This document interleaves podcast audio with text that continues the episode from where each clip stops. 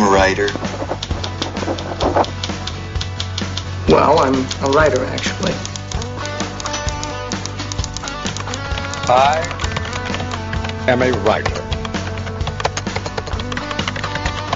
Ghostwriter.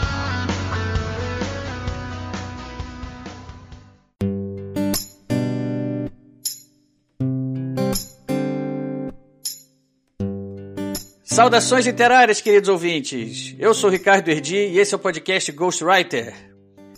No episódio de hoje, a gente está propondo aqui uma, um debate sobre as recentes nomeações para a Academia Brasileira de Letras, né, que geraram bastante polêmica aí com personalidades que não são exatamente do meio literário e o pessoal aí se dividiu nas opiniões entre os contra e os a favor dessas nomeações.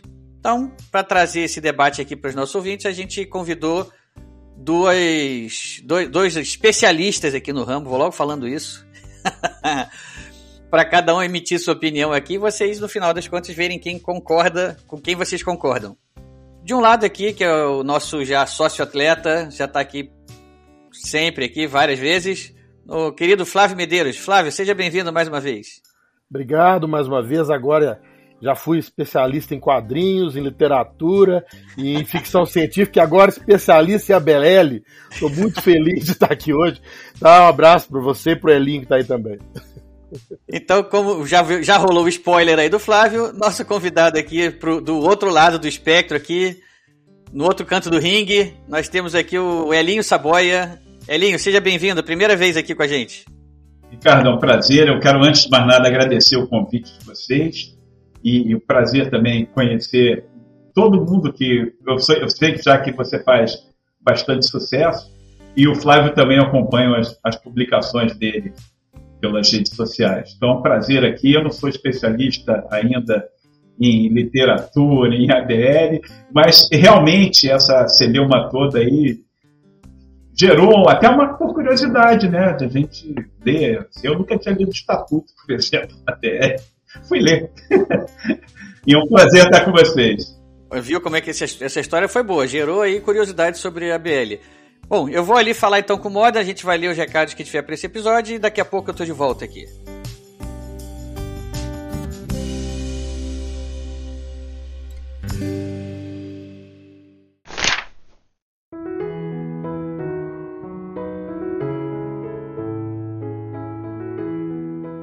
Salve, salve amantes da literatura, sou Rafael Modena e sejam todos bem-vindos a mais uma leitura de e-mails e recados do podcast Ghostwriter.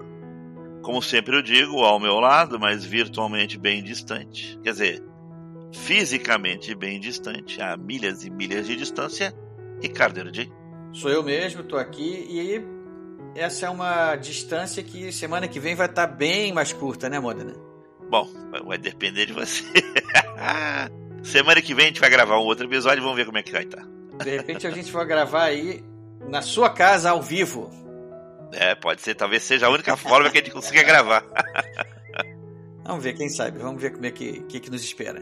Bom, para aqueles que não querem ouvir os e-mails e recados do programa passado, por favor, pule para o tempo 11 minutos e 50 segundos.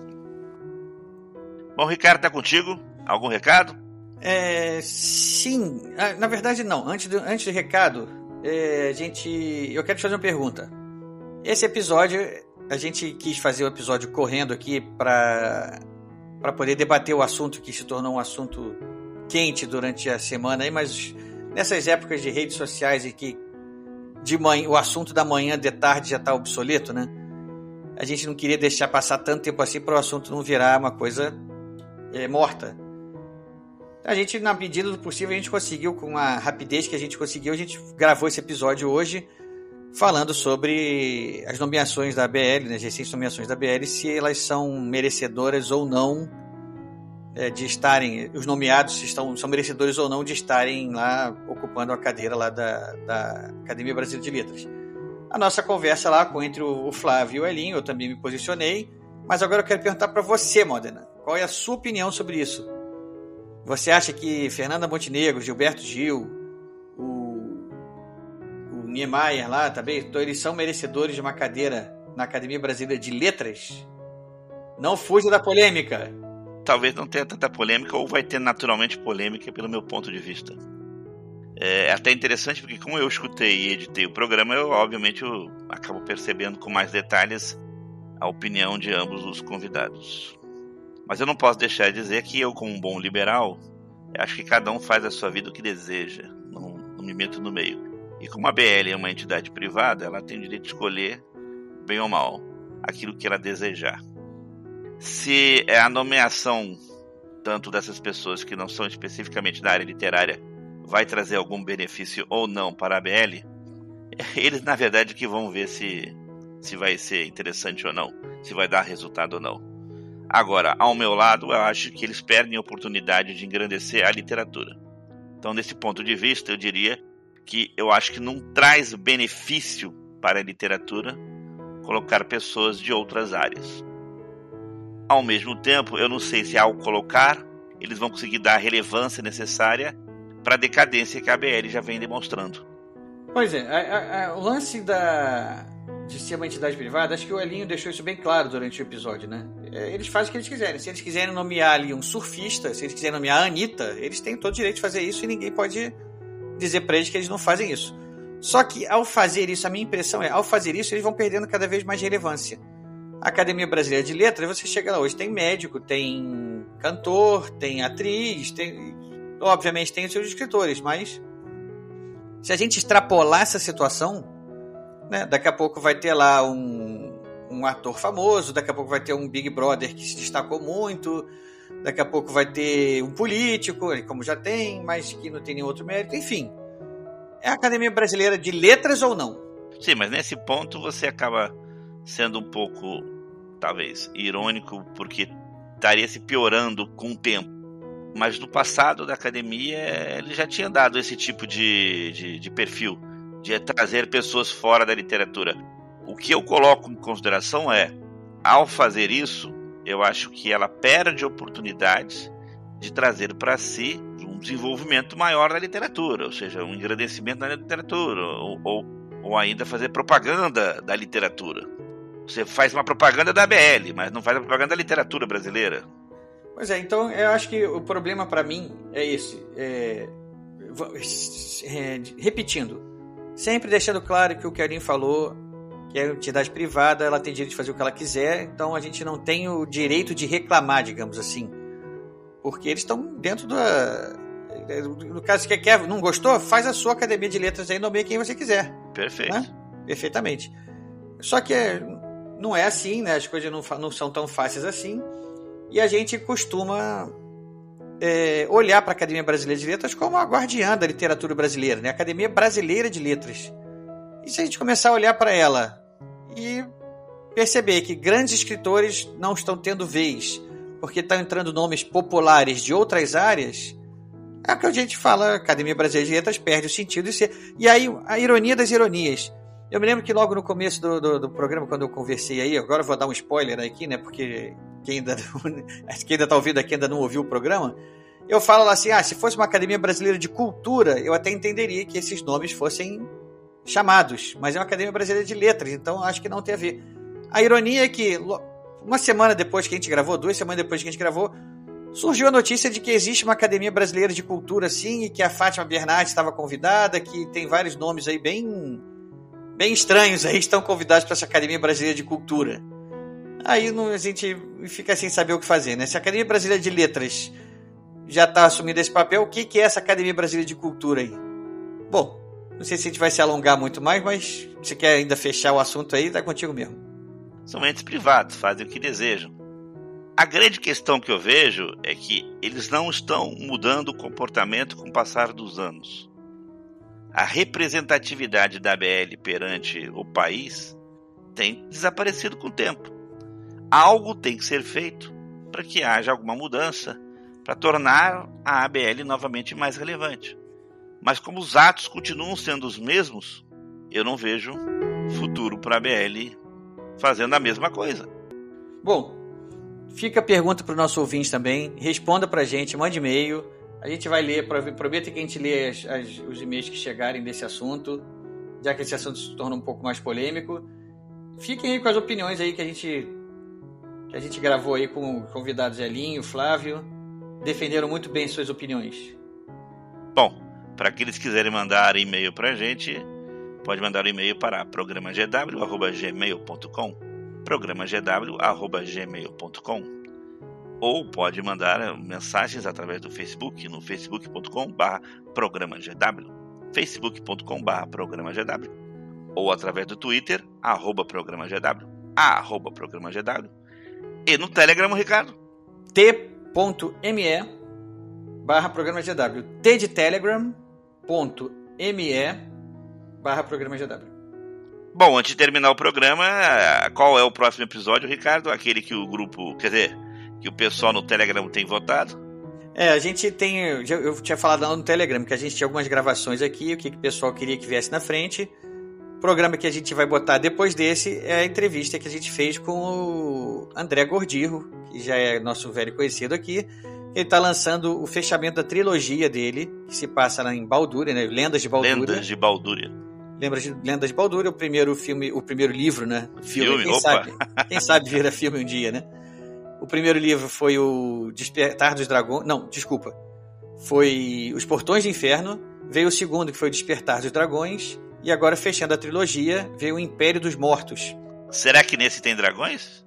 Eu não sei, não vou, não vou dar spoiler, porque o pessoal vai escutar o próximo episódio, que é onde o Gordinho responde a isso e muito mais. Tá ok, pessoal, então. Até o próximo episódio. Um abraço para todos.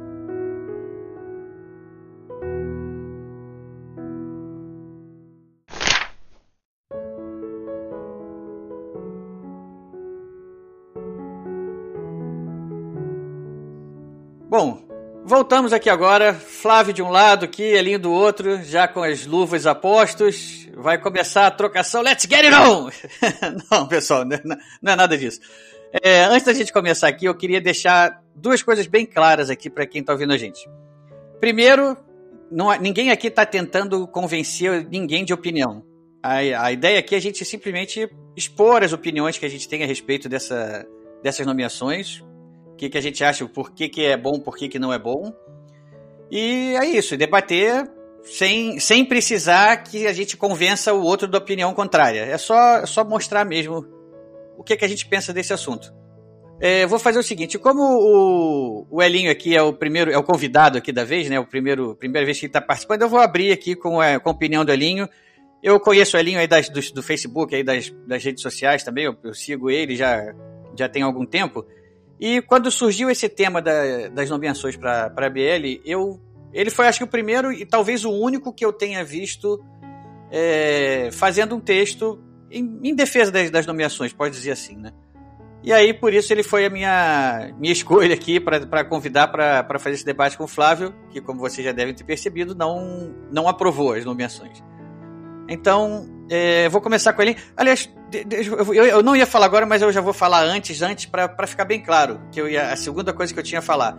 Apesar da minha opinião ser mais parecida com a do Flávio de eu também não concordar muito, isso não tem absolutamente nada a ver com, a, com o que eu penso dos nomeados. Né? Os nomeados têm sua qualidade assim, indiscutível no, no campo de atuação deles.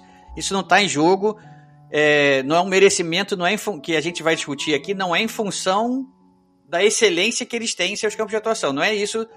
Ambos, Fernanda Montenegro, Gilberto Gil e até o Pitangui também, ambos em seu campo de atuação são indiscutíveis. Mas então era isso que eu queria deixar claro. Primeiro, a gente não vai tentar fazer ninguém mudar de opinião.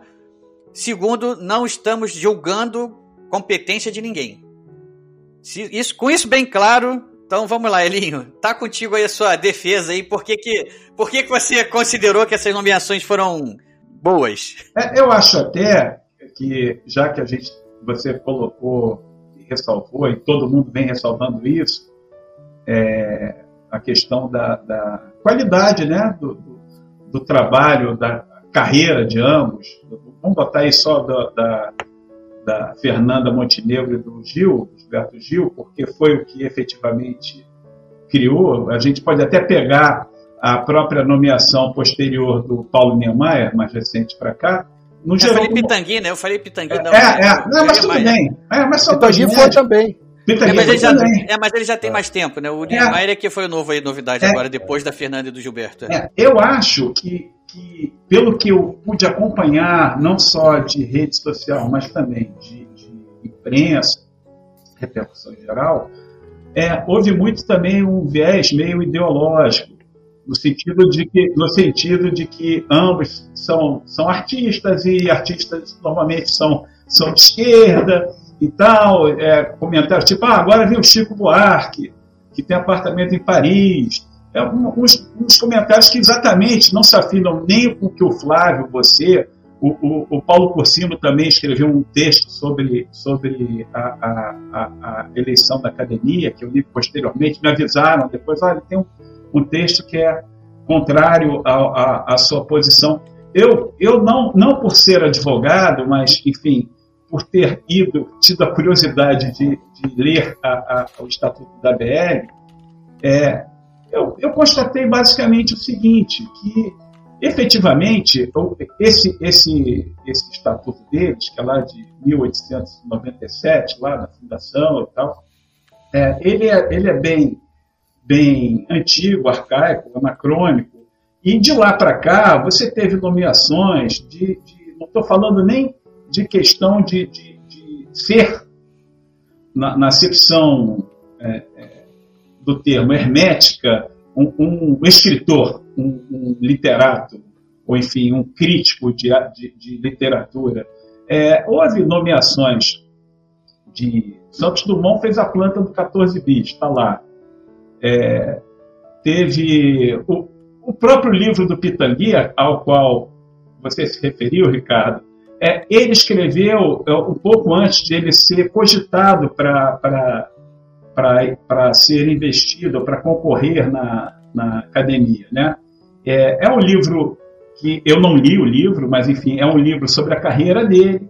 Os livros do Paulo Niemeyer, eu, eu, li, eu li um deles, eu li o primeiro, que é, é, é fantástico, e ele tem, ele tem um, um, viés, uma pegada mais literária do que o Pitangui. Assim, eu, eu, eu, digo que ele é um escritor, o Pitangui não, eu diria isso, apesar do, do Pitangui precedê-lo na fama, mas eu acho que pelo estatuto, o estatuto está lá, é que nem o regimento do condomínio. É uma, a, a, a ABL é uma instituição de direito privado. Então, quem está lá dentro, os 40 que estão lá dentro, tem livre-arbítrio para escolher o que quiserem.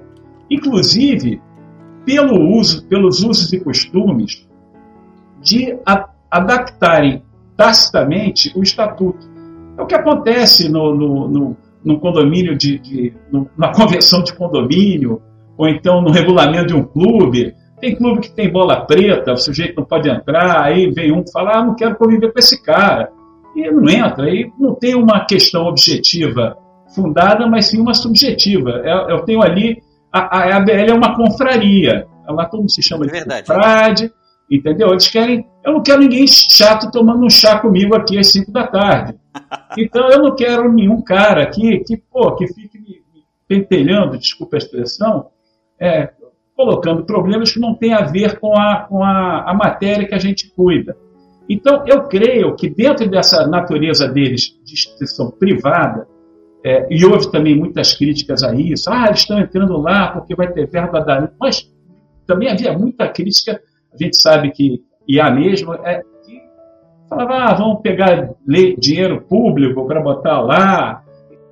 A ABL, eu conheço a ABL porque é, meu pai, que era, quando era vivo, era muito amigo do Raimundo Fauro. E o Raimundo Fauro, quando foi para a ABL, é, eles conversavam, o Raimundo ia, frequentava, os dois se frequentavam e tal. E, e, e eu lembro muito de que ele, ele falando, olha, mas é uma coisa Já, óbvio, advogado é uma praga. Você vai ver no Congresso, só tem advogado. É, é a República do Baixaré. É impressionante, mas é uma coisa inacreditável. Assim, olha a fico... fama, hein? Olha a fama. Não, mas é, eu, é, é, é, mas é a, a, própria. A própria, a, a, própria história mostra isso. A gente sabe, se você pegar lá o currículo lá do, do Congresso, é a maioria advogado. E tem muito advogado na BR. Muito. Muito. Então, é, é eu acho que, que, essa, não vou falar a palavra que virou um clichê, a diversidade e tal, essa diversidade de você colocar a, a uma pessoa que tudo bem, ela não escreveu livro, ela escreveu um livro, e eu acho que ela escreveu um livro, muito francamente, com essa premeditação, como o Pitangui escreveu. Ó, meu amigo, pelo estatuto aqui, é mais, é, nós somos amigos dos colecionadores de Fusca. Pô, meu amigo, você tem que ter um Fusca. Porque senão você não vai entrar para esse grupo. Você pode gostar de Fusca, você pode mas você tem um Chevette, então você vai entrar no grupo do Fusca. Então, eu acho que, como o Pitangui, e não sei se outros ah, aconteceu a mesma coisa, mas enfim, ela, pela, pela carreira dela de interpretar e levar para o palco mulher, é, Nelson Rodrigues, é, 500 mil ah, Shakespeare, eu, eu, creio que ela cumpre um papel, se não diretamente relacionado à, à, à literatura, um, um, um, ela se transformou no veículo, eu citei é, é, é, até uma eleição anterior, é, já houve é, eleição anterior de, de teatrólogo, dramaturgo, a mesma coisa, o Nelson Pereira dos Santos é um cineasta. Ele escreveu roteiro de filme. De filme é literatura. Aí a gente entra no, cai numa discussão, é, por exemplo, ah, funk é música, pagode é música, sertaneja é música. Então eu acho que ela muito mais o Gil. O Gil até fez um trocadilho, Academia Brasileira de Letras, e ele é um letrista. Negar isso é até, do ponto de vista até literal, é, é, um, é uma incoerência. Tá aí o Bob Mas, Dylan é com o Nobel de Literatura. É, é, foi por aí, foi por aí que eu entendi. Bom, de, a, aspecto legal à parte, e como você falou, a Academia Brasileira de Letras é uma instituição de direito privado, né? Ela pode decidir quem quer ela, quem tá lá dentro ou não quer. Mas ela também não deixa de ser um patrimônio público, né? Uma, uma coisa que representa, de certa forma, o, o país, né? É, por isso eu, fico, eu penso o seguinte. Aliás, eu vou, já vou me antecipar aqui antes, falar antes do Flávio até. É, ela, ela se denomina Academia Brasileira de Letras. Não é uma Academia Brasileira de Cultura. Ela, ela se, se ela é criada, é nascida para criar uma representatividade no campo das letras, da literatura. Então, é, todas essas nomeações, aí eu não falo só de Fernanda Montenegro e Gilberto Gil, acontece que a polêmica foi criada por causa dessas nomeações recentes. Mas já tiveram, já temos outras nomeações aí passadas também de figuras que também tinham pouca. pouco. como é que eu vou dizer? passeavam muito pouco no campo da literatura para que justificassem também suas eleições. Então, não vamos falar só dos dois, vamos falar de um modo geral dessas figuras alheias ao mundo da literatura. É...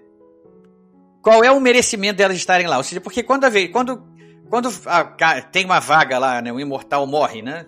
Parece estranho, mas quando o imortal vai, morre e abre uma vaga, é, no que não falta é escritor capaz de ocupar aquela vaga. E aí existem, entram pessoas que não são exatamente da área.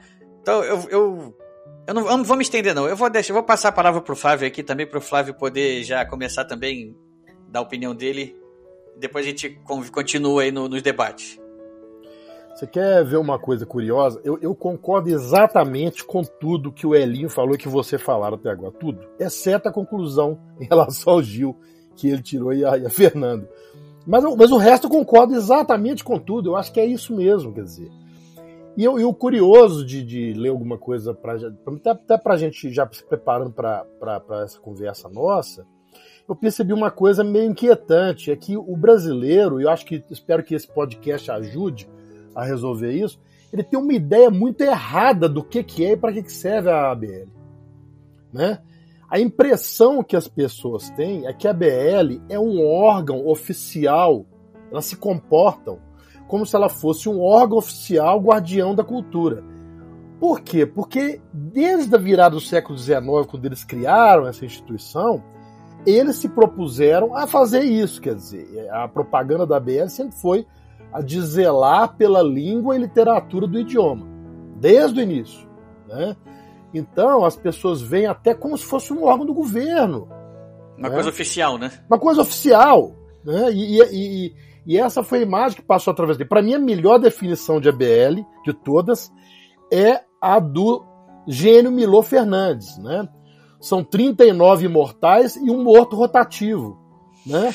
Essa é boa. É, é, Porque essa é a visão que você tem da ABL. Você só tem notícia dela a, a, a nível de Brasil, vamos dizer, quando morre alguém ou quando alguém ocupa a cadeira. Na hora da dança das cadeiras, você sabe que ela existe. Tem Fora toda isso, né? Você ouve falar ah, que, talvez muito no Rio de Janeiro, que a sede dela é lá, mas no Brasil, eu tô aqui em Belo Horizonte, você não ouve falar de ABL. eu, eu trabalhei, quando eu morava aí no Rio de Janeiro, eu trabalhei no prédio exatamente ao lado dali, né? Em cima, quase em cima da BL. Deve ser aonde ela tem o ganho dinheiro dela. Você sabe de onde vem o dinheiro da BL? Porque o, isso que o, que, o, que o Elinho falou é verdade. Quer dizer, a, a- a idealização dela foi como uma, uma instituição cultura- cultural sob a égide do Estado. Essa era a ideia inicial lá, né? Do Lúcio de Mendonça e tal. Só que, na última hora, o Estado pulou fora. O Estado pulou fora e os caras resolveram criar uma instituição privada independente. O dinheiro da BL hoje, ele vem da, dos aluguéis do prédio comercial ali do lado da sede da BL, que é o. de- provavelmente você dava dinheiro pra essa galera. você tá financiando Gilberto Não, Gil. não exatamente eu. eu, eu banco onde eu trabalhava lá. E É. aliás, é, é um dos prédios ali É, mais é. sofisticados ali do centro do Rio de Janeiro. Exato, e o dinheiro veio dali e de aplicações financeiras, pelo menos é o dinheiro oficial, né? Bom, então, e aí? Aí como é que faz? Quer dizer, essa, essa discussão que está tendo hoje, eu concordo com o Elinhos que falou, isso aí para mim é o- é o mais, mais terrível de tudo. Você já sabe quem vai ser contra a favor de Gilberto Gil antes de saber o que, que o cara acha, se você souber a inclinação ideológica dele. Isso é verdade. Você não precisa saber o, o argumento do cara. Se você souber a inclinação de ódio, você já sabe se ele é contra ou a favor. Isso aí é uma, uma- de uma rasura, né? de uma rasura, uma coisa rasa, né? Que, que me, me, leva, me exaspera, sabe? Agora, o que que, na verdade, essa discussão entre o- a literatura mais, mais é, vamos dizer assim, bona fide, né? mais, mais radical, e, um, e, e essa lado mais modernista, ele existe desde a fundação da BL, né? Porque o Machado de Assis, o Machado de Assis, que é- foi o primeiro presidente, né? Ele era a favor disso, de, de botar só escritores e levantar literatura, etc. Exato. Né? E, o- e o, é o Joaquim Nabuco, né? Que era o- um dos fundadores também, ele era já a favor de colocar outras pessoas de outras áreas culturais. Então existia já essa, essa discussão lá desde o início da fundação, né? E curiosamente, essa coisa do estatuto também, que eu, fui, eu também só fui ler agora, nunca tinha lido o estatuto, não tinha, não tinha interesse nisso. Mas essas regras, né, do, do de, uma, de publicar pelo menos um livro, ou, ou, ou seja, um livro de interesse, como é que, como é que fala de valor literário, né? Um livro que não fosse dos gêneros de literatura, mas de valor literário, são ambíguas do jeito que o advogado gosta. Né? Ou não é? Porque você Olha aí, pode... Elinho. Olha aí, Elinho. É. Essa, essa é contigo. Isso é de uma ambiguidade, por quê? Porque você pode puxar para o lado que você quiser. O que, que é um livro de valor literário? O que, que é um livro de valor literário? Valor literário para quem? Né? E a questão de, de, de ter, de ter, é, publicado um livro também, isso já foi quebrado na fundação da ABL. Porque o, foi convidado lá o Graça Aranha, que era o diplomata, né? Para fazer parte da, do grupo que integrou, e o Graça Aranha recusou educadamente, porque não tinha publicado nada. Ele foi publicar o Canaã, o livro dele, só em 1902. Mas aí os caras do Machado de Assis e tal, os caras convenceram ele a aceitar. Ele não tinha publicado. Eles já quebraram a regra na Na fundação. né? A fundação. Depois, em 1912, quebraram outra regra, que o, do, do ideal estritamente literário, né? Convidaram lá o Lauro Miller, que era um, era um engenheiro militar que da de Santa Catarina, que nunca tinha escrito um livro também de interesse literário. Tá eu, Esse eu tô cara- cercado de novo pela BL, porque da outra, quando eu saí do centro da cidade, eu fui trabalhar na rua Lauro Miller, lá na, na, Miller. na Torre do Sul. Então, então essa discussão agora que está rolando, ela, ela, ela gerou toda essa celeuma pelo problema da polarização que está acontecendo. Mas é uma Sim, sim. coisa secundária em relação ao que realmente importa. Quer dizer, é, essa questão dela ser, dela ser uma instituição privada faz toda a diferença. Eu sou um médico dono de uma clínica, eu tenho mais três sócios. Quem vai trabalhar na minha clínica? Pô, quem eu quiser que trabalhe lá. Quem eu quiser. Eu, eu quero que a minha clínica tem que dar lucro. Eu tenho que tirar dinheiro. Eu vou botar pessoas que tenham o talento para exercer a função que ela ela Precisa, ela, né? ela precisa, né? É, Eu posso até botar um, um amigo pedir, ah, dá bom meu filho lá, dá uma chance pra ele, sem saber as qualificações do moço. Mas eu tô correndo um risco, né? Agora, é, a ABL é uma instituição muito cara. Se você pensar, fizer as contas, você que é economista, pode fazer as contas aí, né? como se economista fizesse matemática. Os caras ganham, os caras ganham por baixo 10 mil por mês, né? Eles têm 3 mil de fixo, eles têm duas reuniões por semana. Uma paga 800, outra paga mil, né? Duas por semana. Se você multiplicar esse 1.800 por 4, por mês são 7.200. Mais os 3 mil de fixo, 10.200. Por 12 meses no ano, são 20.400 reais. Se você pensar que são 40 imo- imortais mortais, são quase 5 milhões de reais de dinheiro que sai e não volta. Então esse pessoal tem que dar um jeito de faturar, tem que dar um jeito de tirar dinheiro de algum lugar, né? Que sem ser só essas coisas de de, de, de, de- como é que fala de é, de, de aluguel e de, de aplicação. Agora, para isso, a empresa, a minha empresa, por exemplo, ela tem que se popularizar, tem que ser conhecida, ela tem que ser divulgada, tem que ser falada no mercado para saber que eu existo. Então a ABL está se fechando tanto nesse. Virou um clubinho carioca de velhos, porque no Rio de Janeiro a gente se ouve falar mais dela, mas aqui em Belo Horizonte não se ouve. Em outros lugares do Brasil eu sei que não. Parece que é Né? um critério é morar no Rio de Janeiro, né? Não, é, não, não um critério absoluto, mas a- acho que a maioria tem um número de, de, de, de, de imortais entendi. que tem que morar. Inclusive, eles têm 20 correspondências no exterior, além dos 40, né? Então é, não, é, não é uma coisa estrita, não. Entendi. Então Mas eu posso ter é- esperança um dia, né? Pode ter. Então eu acho que essa nomeação, nomeação de Gilberto Gil, de Fernanda Montenegro, né? É só você pensar, se fosse critério literário mesmo, Gilberto Gil, tudo bem, eu acho o Gilberto Gil um puta de um letrista, eu acho que um cara no, no ramo dele, que é a música, né? Um cara muito bom, né? Agora, ele concorreu com uns caras muito feras, pô. O Salgado Maranhão tem nove livros e quatro antologias. O, o Ricardo Daunt nem se fala. O cara tem livro adotado na, em Oxford, no, no Reino Unido, no- na, no- na faculdade do Porto, né? Então é um cara que representa o Brasil literariamente no Brasil e no exterior, né? Poderia ser um cara que poderia ser levantado numa academia que prezasse pela defesa da língua portuguesa sua literatura pelo Brasil, né? Mas aí não é pop. Não é pop, eu não conhecia o cara antes Aliás, dele ser candidato. Bom, bom, bom, toque essa- essa história de falar de pop. Né? É, Fernando Montenegro, vamos, vamos dizer que Fernando Montenegro e Gilberto Gil foram escolhidos por serem pop. É, por, vão, vão dar visibilidade à Academia Brasileira de Letras, vão, vão, vão atrair atenção. Se o critério é esse, não existem cri- é, escritores pop por aí que também mereceriam? Tá lá? Com certeza. Aqui, vou te falar alguns nomes aqui interessantes, olha.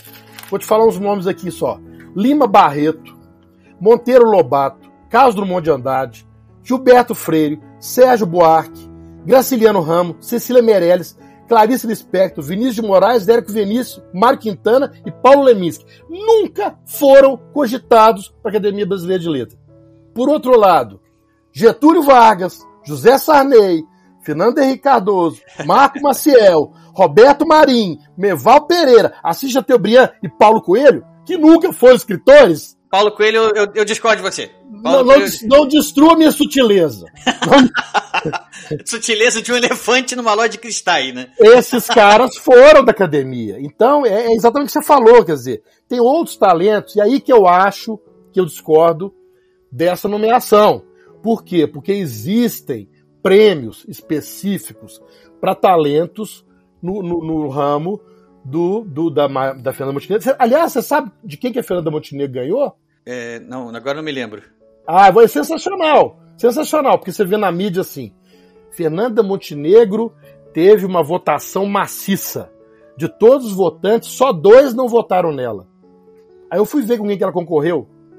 Com ninguém. Ela não teve concorrente e não conseguiu ser unanimidade. Não, mas o, é, ela não teve concorrente porque qualquer um que quando viu que estava concorrendo com ela já sabia que não ia ter chance. mas não sabe, porque o, a ABL, a grande diferença dela para Porque logo em seguida teve Gilberto Gil e, teve, e tiveram. eh, Teve, teve mais, mais quantos ali concorrentes? Mais dois ou três? E depois teve o, o do Niemeyer, também teve mais dois ou três ali. Então, ou seja, de gente ali em volta já tinha. Mas é por são. Eu, eu, acho que isso é grande diferença. Não dá para comparar com o Nobel, não dá para comparar com. Ah, não. Não. Por- Porque é por são. O cara se inscreve para ser, pra ser eleito lá. Ele, ele, ele, ele manifesta a vontade. Ah, ah, Os nomes acabam sendo conhecidos no meio, né? É, Certamente. só, sim, sim, sim. Aliás, deixa eu, deixa eu aproveitar esse gancho aqui, porque eu quero perguntar uma coisa pro Elinho aqui. O Elinho já, ele já tirou, a, tirou da frente o aspecto legal da coisa, né? Ele já, ó, o aspecto legal da coisa não tem o que discutir, é isso aí, acabou, eles fazem o que eles quiserem. Com Se quiserem botar lá o. sei A lá, Anitta, a Anitta. o Romé- Romário, a Anitta, vão, vão- pode botar. O problema é deles. Agora, então, mas a minha pergunta é: fora o aspecto legal, o aspecto da legitimidade. O que, que você acha, Elinho? Qual a sua opinião a respeito dessas nomeações? Aí, aí vou estender. Vou falar fora de Fernando Montenegro e Gilberto Gil. Todos esses aí que o Flávio citou também. Ele citou o Paulo Coelho no meio lá. Eu já adianto que eu defendo a nomeação do Paulo Coelho. Apesar de se não ser um leitor dele, é, mas, de- mas eu defendo, porque é um, é um escritor de nome mundial, não dá para discutir. E se a Academia Brasileira de Letras precisa, como você falou, de uma, de uma certa nome- é, visibilidade, Paulo Coelho é um tá aí. É, eu fiz uma brincadeira, porque ele, ele, ele, é, ele é perfeito. Eu acho mais credenciável do que Gilberto Gil, com certeza. Mas então tá contigo, Elinho, que eu fiz a pergunta e me estendi, mas tá contigo. Não, com relação à legitimidade, eu, eu, eu comungo aí do que o, o Flávio falou com relação.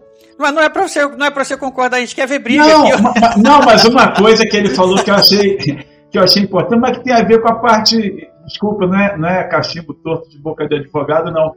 Mas que tem a ver, que tem a ver com a parte jurídica, que é o objeto social. Que ele logo abriu falou que é a preservação e, e a divulgação, a disseminação da língua portuguesa.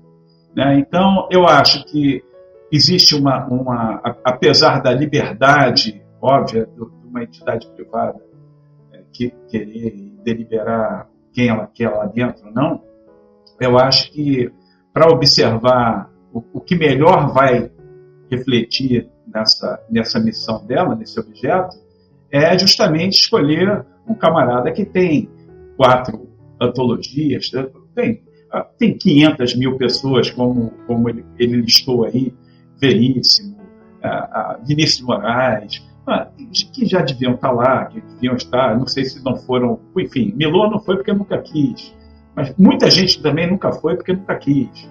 Agora, tem gente que é vaidosa e quer e entra, entra, porque é aquilo falou, é, é, é- é você se candidatar e vai. A legitimidade, eu acho que ela surge é, a partir do, do- do- da conclusão de que você, numa, numa época, por exemplo, vocês estão falando, é, precisa de dinheiro. O, o, o Flávio levantou aí a parte toda, fez uma perícia contábil aí para mostrar quanto é que custa esse treco. É, e o que eu posso dizer a vocês é que, é, eu até escrevi isso, é, eu não vejo em que a, a- a- a Fernanda Montenegro, o Gilberto Gil, o próprio Paulo Niemeyer, que é um médico, mas é um médico que, que é pop, ele é um cara que tem uma, uma, boa, uma boa circulação na mídia, ele é muito bom dando entrevista e tal, mas eu não vejo, francamente, nenhum centavo que esses caras possam. A mídia, para mim, a questão midiática, ela tem que ser objetiva, ela tem que gerar um patrocínio, gerar um recurso. Eu não vejo como eles entrando na academia, eles gerem um centavo para a academia. A academia ela é bancada, principalmente, como vocês colocaram aí, pelo prédio da academia, que é o anexo, que foi exatamente aquilo que aconteceu. O Estado ia subsidiar, pulou fora, e aí eles procuraram uma saída de mercado. Aquele prédio, então, foi antigamente o, o Porto Palácio foi uma doação da França, o, o Petit Trianon, que é, é o nome lá do, do palácio deles, da parte lá da sala e tal, é, é- é fruto disso. Mas a- o problema que eles têm financeiro já remonta a algum tempo. Com a decadência do Rio de Janeiro, do centro do Rio de Janeiro, é, agravada pela pandemia, e existe antes da pandemia, esse prédio é um prédio que era o top. Assim, tudo que era corporação bacana, multinacional, é, todos eles tinham sede lá. Então, o volume de grana que entrava na academia era absurdo. Hoje em dia, eu trabalho do lado da academia, trabalho muito perto da academia. O centro é um, uma terra arrasada, é uma, é uma faixa de Gaza, tudo vazio. A própria academia, o, o entorno da academia é um deserto. Você tem o Tribunal Regional Eleitoral de um lado, tem próxima a, a, a Firjan, e embaixada o, americana, né? A embaixada americana, eu ia falar a embaixada americana que eu esqueci. É, mas efetivamente está um caos. Eles, eles, não têm dinheiro. Eu não sei se hoje, eu até ia ver para o nosso podcast isso, eu não sei se o Flávio cumpriu esse, esse dever de casa, mas eu queria até ver se havia algum subsídio de Secretaria de Cultura, de MEC, para ajudar a, a, a academia. Porque aí eu acho que a gente pula um pouquinho daquele viés privado para uma outra coisa, né? Aí é, é, eu acho que aí se ela está cumprindo uma função institucional é, ligada a um, a um, órgão cultural ou educacional é, brasileiro, ela teria que, que, observar outros parâmetros. A questão do estatuto, por exemplo, é, lá rolou muito advogado, ninguém mudou o estatuto, justamente porque essas regras subjetivas elas, elas interessavam e sempre interessaram. Eu acho que esse estatuto nunca foi alterado é, pelo que eu vi, não. Então, é, é, exatamente deixaram as cláusulas que eles chamam de cláusulas abertas para justamente botar tomando chá que eles querem lá. Tá? É, eu, o, como vocês disseram, é, eu não discuto aqui a, a, a competência da Fernanda Gil, mas com relação à questão de marketing, eu acho, eu acho, eu divido, eu acho que o Paulo Coelho é, não por ele trazer dinheiro, mas eu acredito que ele faça, do jeito que ele está rico, morando na Suíça, faça doações lá quando a academia está apertada. Quer dizer, esse é um problema privado dos associados, dos confrades lá, de quem tem põe e quem não tem tira. Né?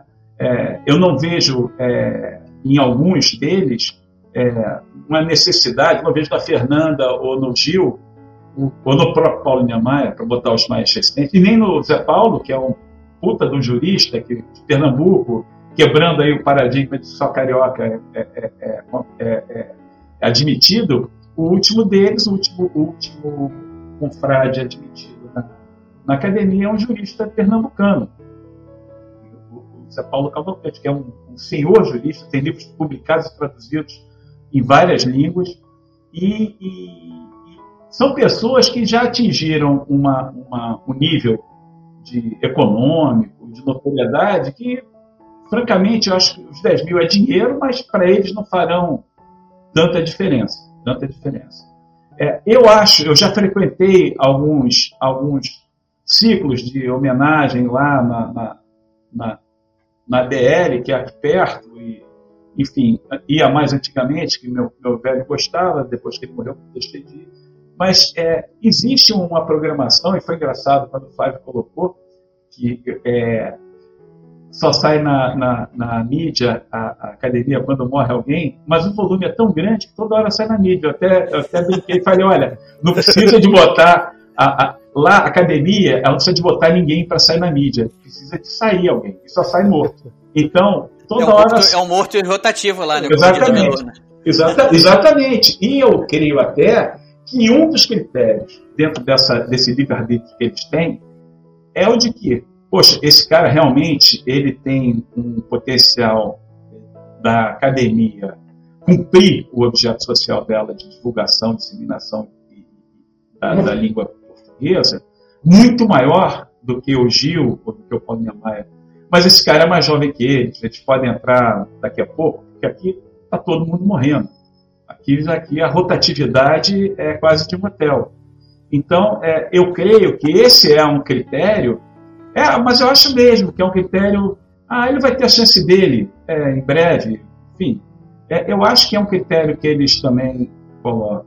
É, e, bom, só para finalizar a questão da legitimidade, é, concordo plenamente, desculpe eu concordar de novo com o Flávio, mas é, eu concordo plenamente. se, eu soubesse, se eu soubesse, eu tinha escolhido melhor meus convidados aqui. Não, eu concordo Quero plenamente. Ver sangue, pô. Não, eu sei, mas eu concordo plenamente com ele, não tem como não concordar, e duvido que você também não concorde, Ricardo, é com relação a, a, a vamos chamar de promiscuidade que houve entre essa polarização e essas duas eleições. Quer dizer, que não, não, não atingiram e não repercutiram em, em nenhum outro. Eu acho, acho que eu, eu não me lembro de. Bom, Sarney foi muito mais na base da galhofa por causa do marimbondo de fogo.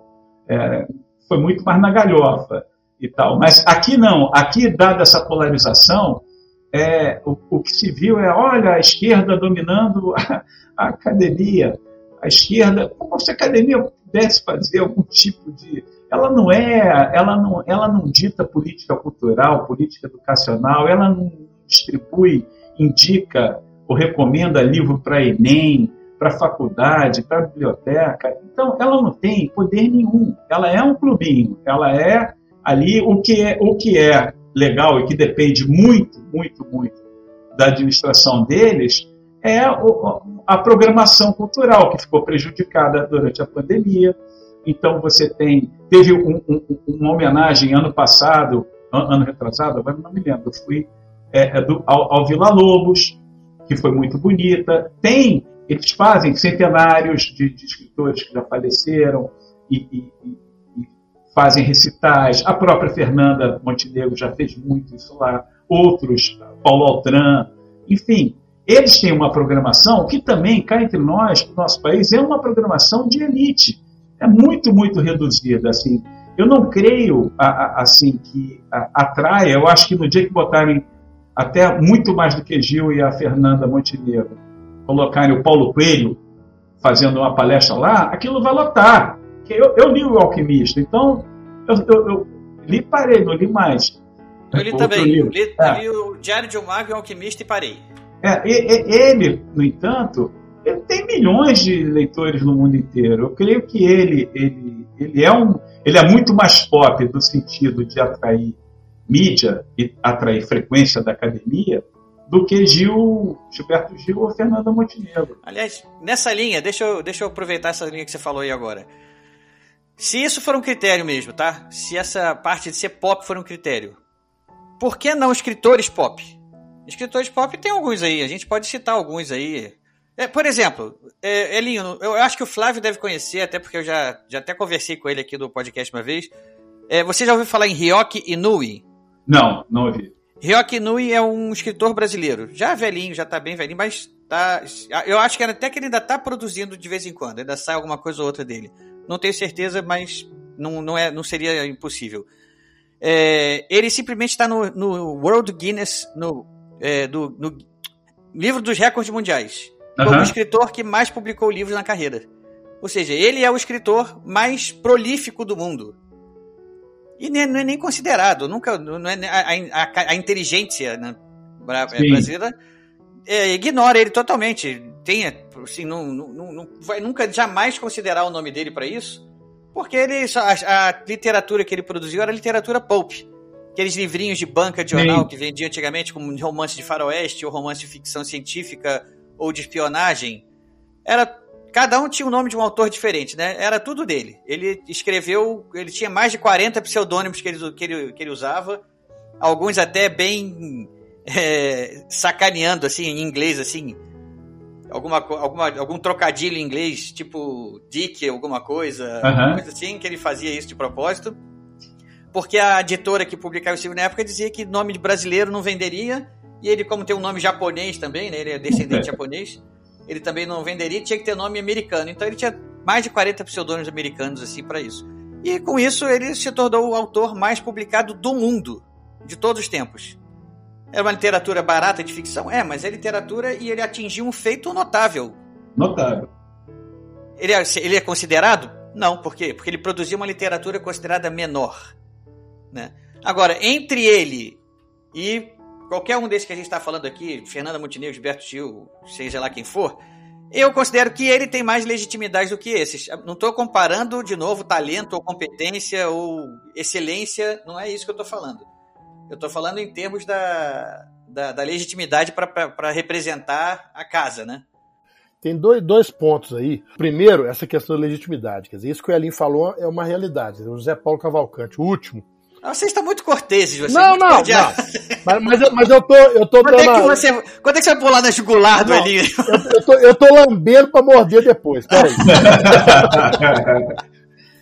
O, o Zé Paulo Cavalcante é uma- um dos grandes especialistas em Fernando Pessoa, tem 18 livros publicados no exterior, blá, blá, blá. mas não é pop. Ninguém tá sabendo. Tem gente que ainda achando que o último foi o Gilberto Gil, porque ele não é pop. É interessante, não sei se vocês chegaram a ver o discurso do, do, do presidente lá do- da, da academia, na, na nomeação tanto do, do Gilberto Gil quanto do, quanto do, da, da Fernanda. Né? Ele falou o seguinte, o, como é que ele chama lá, eu esqueci o nome dele, o Lu, Lu, é, Luquezzi? Luquezzi, Marco. Luquezzi, É. Achei interessante, ele falou uma coisa aqui, o seguinte, que eu, tava, que eu tinha, tinha notado, da Fernando Montenegro. Fernando Montenegro é um dos grandes ícones da cultura brasileira, intelectual, engajada e sensível leitora do real. A frase, vou, vou frisar a frase. Sua presença enriquece os laços profundos da academia com as artes cênicas. Então ele está fazendo uma conexão, ele está saindo da, da nossa caixinha da academia de velhinhos tomadores de chá para as artes cênicas que são populares, que têm interesse né, das pessoas tal. Quando ele chega no, no, no Gilberto Gil, ele fala mais ou menos a mesma coisa. ó. Gilberto Gil traduz o diálogo entre a cultura erudita e a cultura popular. Esse é o discurso do Luquezzi. Então, a gente vê, e, e há conversas de bastidores, do, dos- coisas que realmente há um interesse em popularizar a academia.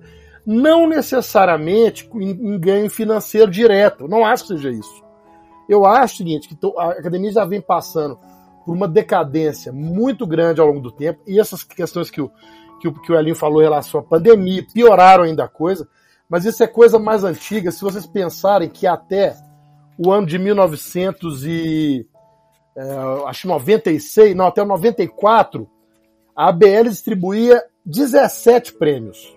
17. Ela tinha o prêmio Zé de Alencar para novela, Monteiro Lobato Literatura Infantil, o Assis Chateaubriand de Artigos Literários, ela tinha vários, prêmios, 17. A partir de 98, ela reduziu esse número para 7. Para 7. Eram 5 e agora recentemente entraram mais dois, que é tradução e história de ciências sociais. Então, o que, que significa isso? Quando você está encurtando, você está enxugando a casa, é porque o bicho está pegando, né? Dentre esses prêmios, né, esses prêmios que ela dá hoje, né, vamos ver, por exemplo, prêmio ABL de cinema. Ela dói, ah, a ABL dá prêmio de cinema, sensacional. 2007, Paulo Raum pela obra Achados e Perdidos. Alguém assistiu? Eu não assisti, não conheço, né? Erva do Rato, de Rosa Dias. Nunca ouvi falar. 2010. Então, quer dizer, são obras, é, prêmio de ficção, romance, teatro. É, Elvira Vigna, obra Nada Dizer. Nada Dizer. Ganhou um prêmio né, da ABL. É, Ana Miranda, obra Dias e Dias. Quer dizer, ela dá prêmio, sim. Mas qual é a repercussão que isso tem em termos de Brasil? Tentar popularizar a coisa associando a nomes da cultura pop, não acho que isso vai resolver o problema da academia. O que, que eu acho que deveria acontecer? Bom, uma coisa curiosa que eu percebi quando eu estava lendo alguma coisa sobre as pessoas indicadas, sobre as pessoas não indicadas, é que você tem nomes, por exemplo, como Jorge Lima e Geraldo Melo Mourão. Nunca foram indicados para academia, foram indicados para o Prêmio Nobel Literatura. Nunca foram para academia. E outros como é, Altran Dourado, é, Dalton Trevisan, é, Rubem Fonseca, que venceram o Prêmio Camões. Aí eu fui ver o que, que é o Prêmio Camões. O Prêmio Camões, olha só, é o que muita gente acha que a Academia Brasileira de Letras é, e não é. É, um, é o maior prêmio da literatura de língua portuguesa. Ele é dado pelo governo do Brasil e pelo governo de Portugal a todas as obras literárias, aos autores de obras literárias em língua portuguesa de todos os países de língua portuguesa do mundo. Né? É, o, o, o, o, Prêmio Camões ele é em todas as, as comunidades lusófonas. Exatamente. Até, até, aí, até Chico Buarque já ganhou, e eu concordo, Isso. até Chico Buarque já ganhou o Prêmio Camões. Né? Então eu acho que esse prêmio deveria ser elevado. Se a gente tivesse um país, né? Nós estou falando dos últimos 30 anos, tá, gente? Não é dos últimos dois anos e meio, não.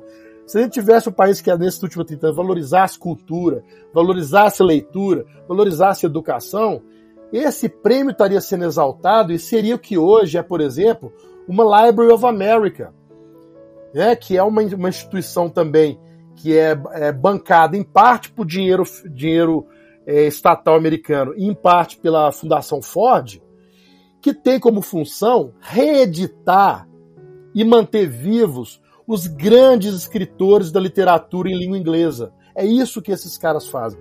Por que, que é que a. Isso é uma crítica que nem, nem a minha, de, de, de, do, do, Como é que chama? O, o escritor, até aí do Rio, que ele tem 94 anos esqueci o nome dele agora, ele tem um livro sobre isso, que ele fala sobre academia, os grandes erros da academia, poderia estar tá fazendo um trabalho também, faz, faz palestras legais aí sobre a literatura brasileira no mundo, faz, mas para quem? Como foi falado, é uma coisa de elite, nós queremos popularizar isso, fazer o brasileiro ler, gostar de leitura. Então, vamos reeditar essas obras que estão esgotadas, vamos fazer campanhas públicas de literatura, de, de... só que isso gente, precisa de dinheiro, né? E aí, ou se o Estado não ajuda e a academia está ruim das pernas, ela tá, ela tá hoje, eu acho que ela está hoje com essa popularização, essa tentativa de, de virar pop, ela está tentando sobreviver. A minha impressão é essa, né? Então bota esses nomes tentando que, ter uma importância, é isso que está querendo? Uma importância em um conhecimento popular, que ela existe, que ela participa da comunidade, para ver se com isso ela se levanta, porque eu acho que ela não está representando a literatura brasileira, nem a língua portuguesa, como poderia estar de acordo com o seu estatuto fundamental. Agora, ah, Gilberto Gil. Gilberto Gil ganhou lá quantos prêmios? Quantos prêmios? Tem um, tem um prêmio, tem um prêmio que é, o, que é o principal prêmio da música brasileira aí, que é, como é que chama? O MTV, não, MTV não, é o Telecine, não. É, é, é um pássaro na Canal Brasil. É o Multishow, Multishow. O Multishow, o Multishow, que é o prêmio mais importante hoje. Prêmio tem uns quatro. Ele tem uns quatro. A Fernanda Montenegro tem lá o, o Oscar brasileiro, que é o Grande Otelo. Fernanda Montenegro tem três. Na área de ação dela. Inclusive já foi nomeada para o Oscar. Exato. E vocês falaram do Nobel do, do Bob Dylan, que é uma é usar uma exceção como regra, isso aí é uma coisa, porque Verdade. O, o Nobel é extremamente conservador no sentido do. Né, nem do, é, do, do, do, sociológico, né? Ele tem uma função política de levantar a cultura nórdica muito grande, né? Então você dá um, um, um Nobel de Literatura pro Bob Dylan, a mesma coisa você dá um prêmio Grammy pro caso do Monte Andrade. O cara não faz música, ele faz poesia, ó, peraí. Né? Então, esse caso é uma exceção. Mas eu não sei, eu gostaria muito de saber o que está por trás disso, né? Por trás dessa eleição do Bob Dylan aí, que eu acho que também se aproveitou de regulamentos é, obscuros e de dupla interpretação para entrar. Se eu não me engano, ele nem foi receber, né? Tem uma coisa assim, ele também ele não. Ele é meio. É, ele não gosta muito dessas coisas. é, é.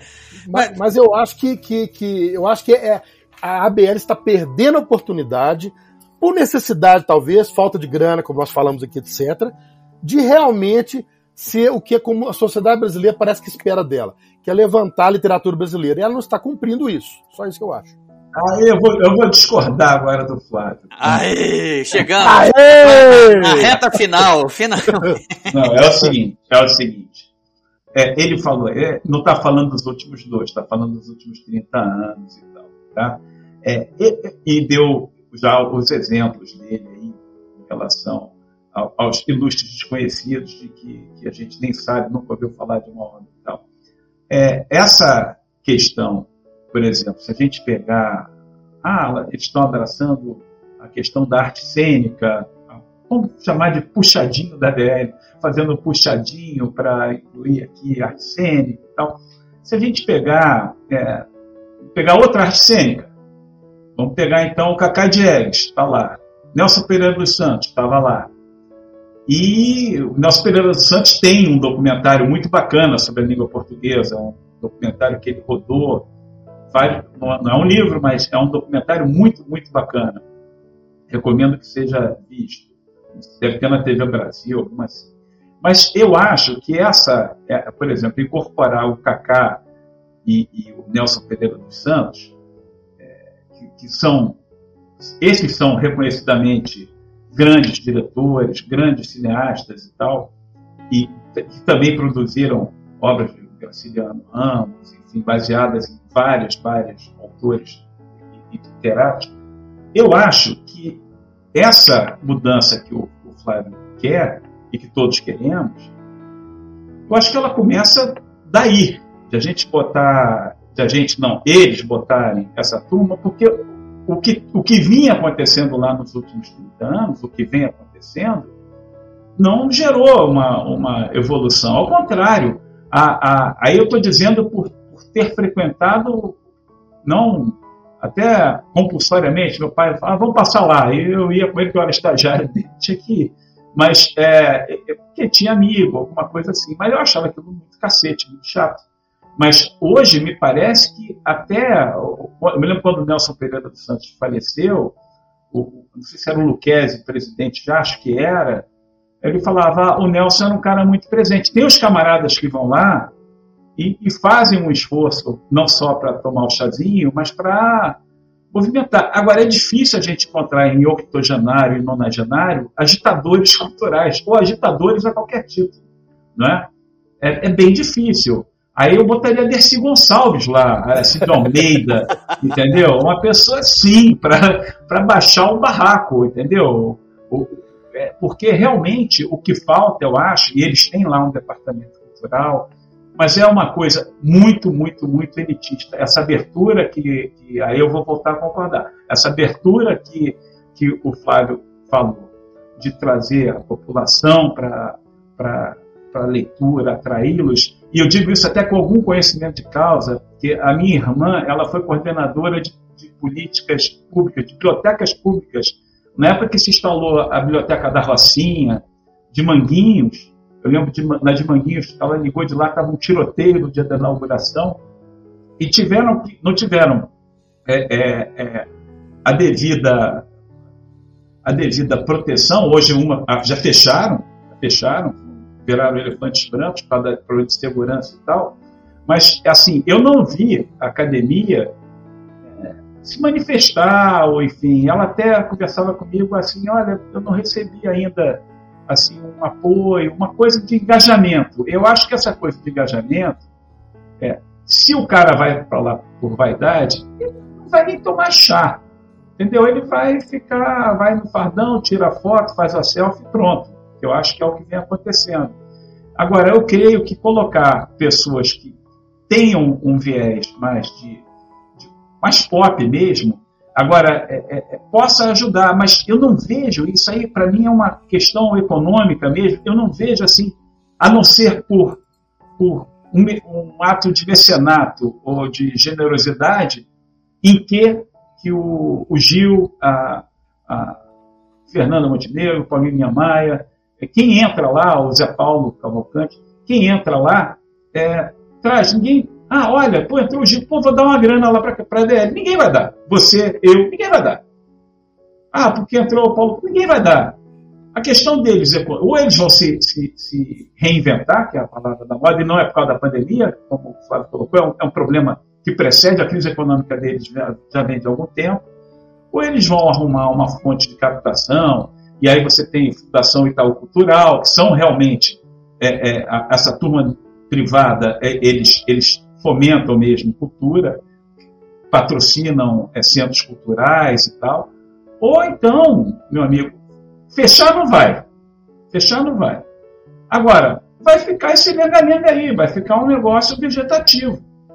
Então, eu, eu, a, a, o que eu discordo é que ah, é, é, essas nomeações elas tenham alguma, algum, tragam algum prejuízo. O prejuízo que possa trazer é, é de preterir pessoas mais representativas com relação ao objeto social da, da, da academia, de fomentar e preservar a língua cultural, mas eu acho que prefeito de divulgação, eu sou muito mais ouviu uma letra do Gil, enfim, ouviu a, a nossa Fernanda numa numa novela, num teatro, teatro não, mas numa novela no, no cinema, que teatro ninguém vai, é, é, eu, eu acho que muito mais é, é popular, eles atraem alguma, alguma popularidade maior do que um, um erudito, uma pessoa que escreva. Eu volto àquela questão da música. Ah, eles fazem lá, ah, vai ter música clássica. Ah, o, o, o, teatro municipal elitista? Não é. Mas se você criar uma política de, de, de fomentar, levar a escola, levar, eu nunca vi nenhum aluno ir lá, eu, eu estudei escola pública aqui, nunca fui à Academia Brasileira. Nunca ninguém falou, ah, vai ter excursão para a Academia Brasileira de Letras. Nunca fui. Então, acho que há, há que se engajar uma política total. E acho que essas pessoas que estão entrando aí, de fora do métier, têm mais chance de operar uma pequena revolução do que a gente ficar chamando efetivamente escreveu. Ah, mas nesse, nesse ponto ali, por que será que não uma, então uma Talita Rebouças também não seria não faria essa mesma pequena revolução. Né? Ela, ela traz legiões de adolescentes aí atrás dela. Né? Sem, sem dúvida, sem dúvida atrás. O problema dela é que ela é muito nova, ela vai ter chance. pô, eu, eu, eu, já sou velho e tenho três romances publicados. Eu tenho mais, mais critério do que o Gil, pô. É, olha só, eu vou fazer uma, uma, uma, provocação aqui, vai ser rápida, porque a gente já tá na reta final aqui de tempo já, né? O tempo tá ficando curto. É uma provocação rápida. Eu sei que a Academia Brasileira de Letras não tem o poder de usar essas nomeações de forma, como a gente tem muito ouvido falar aí, de forma a pagar pedágio para lacração, né? É, ela não tem muita, como é que vou dizer, não tem muita influência no que fazer, né? Como, como usar isso é, para nesse, nesse sentido. Mas a abordagem que a mídia deu para essas nomeações foi farta nesse tema. Eu só vou só vou deixar aqui uma, por exemplo, que eu li, dizendo que, segundo a CNN, o Gilberto Gil era o segundo negro na Academia Brasileira de Letras depois do Machado de Assis. Né, eu vi, na própria listagem eu vi que tem mais um, dois, três, quatro nomes, entre outros, que já eram, que eram negros, que já tinham sido nomeados para a Academia Brasileira de Letras. Mas segundo a CNN, todos eles viraram brancos porque ela quer ela quer fazer a narrativa de que a Academia Brasileira de Direito era um clube exclusivo de, de, de, de velhotes brancos lá, né? De mulheres não dá muito para falar também, porque apesar também de ser muito menos, mas recentemente teve até a presidente era mulher, né? Mulher, mulher, mulher acho que com a Fernanda são oito ao longo do. É porque até, um, até 1976 era proibido por estatuto mulheres se entrarem para academia. É. Depois, para Raquel de Queiroz poder entrar, eles alteraram o estatuto e depois disso aí foram de lá para cá foram oito. Bom, enfim, a como estava dizendo, a abordagem da, da Academia Brasileira de Letras dá a entender de que esse critério foi utilizado, né? É, é, é, uma, é uma pergunta, a resposta é só sim ou não. Não precisa elaborar muito sobre isso, porque, como eu falei, o tempo está ficando curto. Mas, é, Carlos Vereza, o Elinho, é um grande ator? É um médio? É bom? É o que, que você acha dele? Eu acho ele um puta ator. Ele teria alguma chance de entrar na Academia Brasileira de Letras para fazer o papel que a Fernanda Montenegro vai fazer? Eu não, não creio. Você acha, o Flávio? Sem chance. Ele não aparece nem na Globo mais, quanto mais na academia. Isso tem alguma coisa a ver com a postura política dele? Porque ele é claramente um cara aí que faz. É, ele dá a cara a tapa mesmo pelo lado contrário, pelo lado da. O contrário da Fernanda, né? Ele é um cara de direita mesmo, antipetista, né? Anti-esquerda. Né, será que isso teve a ver? Eu não, eu não preciso de resposta de vocês, não. Eu vou deixar a pergunta no ar, como, como eu falei. a gente tem aqui pouquíssimo tempo para encerrar. Então fica a pergunta no ar é, se isso teve cumpriu algum papel ou não nessas nomeações, se isso que influência isso pode ter daqui para frente. É, Elinho, então vamos encerrar aqui. Eu vou deixar você com agora as suas considerações finais e a pergunta que a gente sempre faz aqui para todo mundo que participa é para você também dizer que livro você está lendo que você recomenda aqui para os nossos ouvintes. Bom, estou lendo agora os comentários. Comentários? Bom, comentários direitos. Estou lendo Sociedade Anônima, do Fernando Carneiro, que é, já foi colunista do Globo, é um economista, morou muito tempo fora do Brasil. E é uma série de artigos que ele escreveu. Estou lendo também A Escravidão, o volume 1 da Escravidão. E qual é o outro que eu estava lendo, que eu ganhei agora? Eu ganhei de aniversário. Não, o outro eu ainda não abri. estou lendo Escravidão, volume 1 da E suas considerações finais aí, o pessoal que quiser te encontrar nas redes sociais aí, manda Ah, bom, é, eu sou, eu sou, eu, eu tenho uma página no Facebook, é, é Linho Saboia, porque meu pai também era Hélio e eu veio botar Hélio, Saboia, Ribeiro, Santos Filho, botei Elinho. E a, eu, eu não tenho. Instagram eu botei agora porque eu tive uma neta. Então, o negócio de foto eu boto. No, eu não sou igual a academia brasileira. Eu, eu uso o, o, o, o Facebook para escrever e eu uso o Instagram para botar foto. Entendeu? Então, então abri o Instagram para botar foto. E é isso. Eu não, não tenho Twitter, não tenho outras coisas assim. Eu escrevo bissextamente no Globo, é, é, como colaborador eventual na página de opinião e é isso. Quem quiser me seguir lá no Facebook será muito bem-vindo. Nunca bloqueei ninguém na minha vida, isso é importante dizer. Eu já, não, eu já não posso dizer isso, eu já, já me senti obrigado a fazer isso, mas, mas também não chegou a cinco vezes, chegou, foram pouquíssimas. Foram situações muito específicas mesmo, que não vem ao caso. Flávio, Flávio Elinho, agradeço muito sua participação aqui. Foi muito bom ter você aqui para a gente poder debater isso. Eu queria mais sangue, né? Mas... Antes de passar a palavra ao Flávio, eu quero muito, muito agradecer você, o, o, o meu agente Fábio Gradel, que fez o, Boa. a ligação, meu agente, e também o Flávio, prazer conhecê-lo e tal, e, e gostei muito. Quando quiser que eu volte aqui, para bater no Flávio, eu gostaria de montar. que beleza, eu gostei dessa. Vou, vou, vou, vou, escolher uns temas mais espinhosos da próxima vez. Eu achei que esse ia dar. Eu, essa madrugada, eu escrevi um artigo sobre é, judô, inspirado no, no, no, professor Aristides. Ah, eu vi, uma poesia, é, né? Uma poesia. É, eu, eu vi, já li essa. Cometi, cometi uma poesia. Eu, eu não estava entendendo nada, porque eu vi essa história de Aristides na sua poesia, daqui a pouco eu vi Aristides de novo, eu falei, não é comum ler Aristides duas vezes no mesmo dia. Aí achei alguma coisa estranha. Aí depois algum post falou especificamente do professor de judô Aristides, não sei o que lá. Aí pronto, já, já vi que surgiu alguma polêmica. Aí eu fui procurar saber e me arrependi. Só, só, por ele for, só por ele ser professor desse título é capaz de inventar para a BR. Aí, tá vendo? Eu acho que, eu, acho que o Elinho foi convertido aí sem. não quer admitir. Bom, mais uma vez, obrigado ali pela participação. Por nada, é um prazer, uma honra. O convite vai se estender para as próximas participações aí também com temas mais espinhosos da próxima vez, que eu, a briga foi pouca hoje. Flávio, então tá contigo aí suas considerações finais e seus endereços aí. Bom, eu tô lendo. E o seu lendo, e o livro que você tá é... tá lendo, desculpa. Eu já, já, já, já conheço a rotina. Eu, eu, eu tô lendo Mr. Mercedes, do Stephen King. Eu, eu li o, há pouco tempo, acho que na última vez que a gente conversou, aqui eu falei que eu estava lendo o Outsider dele, e ele faz referência a alguns personagens desse Mr. Mercedes. E o Outsider para mim foi um page turner, eu não consegui, as primeiras 100 páginas eu não conseguia parar de ler. E aí eu resolvi pegar agora essa trilogia do, do, do Bill Hodges dele, que são três livros mais de linha thriller em vez de ser horror, né? E é um thriller, o Mr. Mercedes é um thriller legítimo, é que você acompanha a história dentro da mente de um psicopata cinco estrelas com todos os sinais e sintomas da psicopatia. Então é muito espetáculo. É, ele é muito, ele, ele alterna a visão do detetive com a, a visão do psicopata.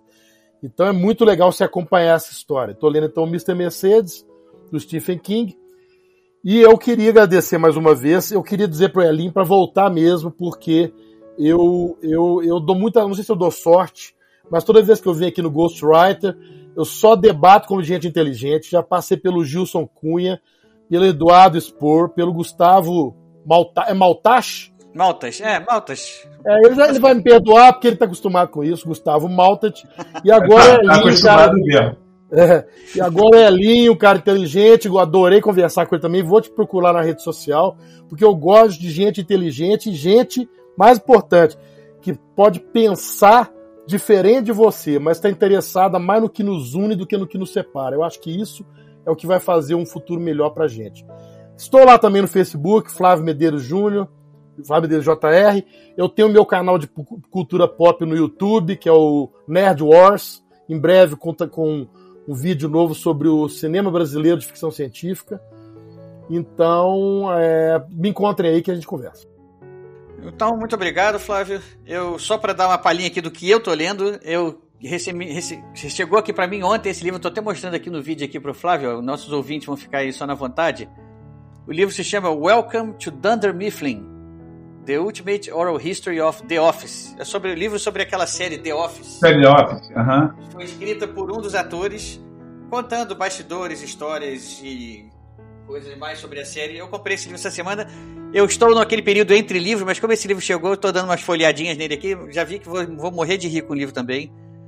Como eu, como eu morria de rir com a série. Então, tá valendo já. Então é isso, pessoal. Eu agradeço a participação dos dois. Esse é o Ghostwriter. Eu sou Ricardo Erdi, encerrando.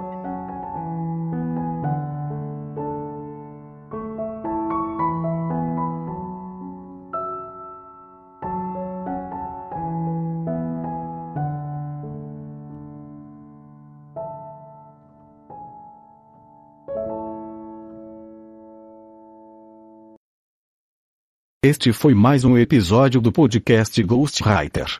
Apresentado por Ricardo Erdin e editado por Rafael Modena.